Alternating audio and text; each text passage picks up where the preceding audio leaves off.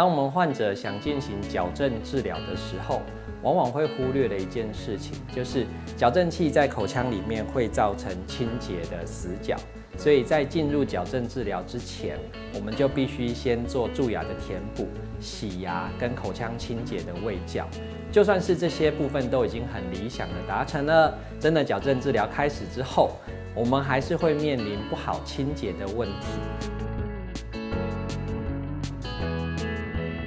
在我们矫正器已经进入我们口腔内之后，我们会建议用不同的清洁工具来做清洁，包括像牙刷的清洁，它就会要避开矫正器，才可以把它刷得很干净。但是这时候除了不好刷之外，还必须注意矫正器的本身也要做清洁，所以刷牙的技巧必须要先练习。但是如果只是这样子的话是不够的，因为在矫正器旁边会卡很多牙垢，所以我们必须搭配像牙尖刷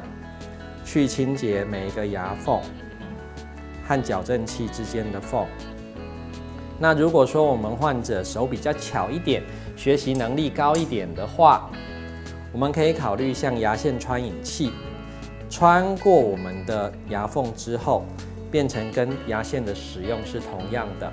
那在我们牙线哈跟牙尖刷比较不好做到的死角，再搭配单数毛牙刷来做清洁。可是有时候我们患者会跟我们反映啊，如果有这么多不同的清洁工具，其实在使用上面容易忘记，也容易搞混，而且复杂的清洁流程会让我们矫正患者比较困扰，没有办法持续做清洁。所以如果我们这时候加入冲牙机，来做辅助，那会发现用冲牙机的时候，许多矫正器以及牙缝的死角，我们都可以做很好的辅助效果，把里面的牙垢清干净。不管是上排牙齿还是下排牙齿，许多死角我们都可以用这种方式去帮忙，那清洁效果就会大大的增加。尤其是像我们出去玩，或者是比较晚的时候，哦，也没有办法花很多心思在清洁上，那就记得刷干净之后，再搭配冲牙机，绝对会比没有使用牙线或牙线穿引器的状况进步很多。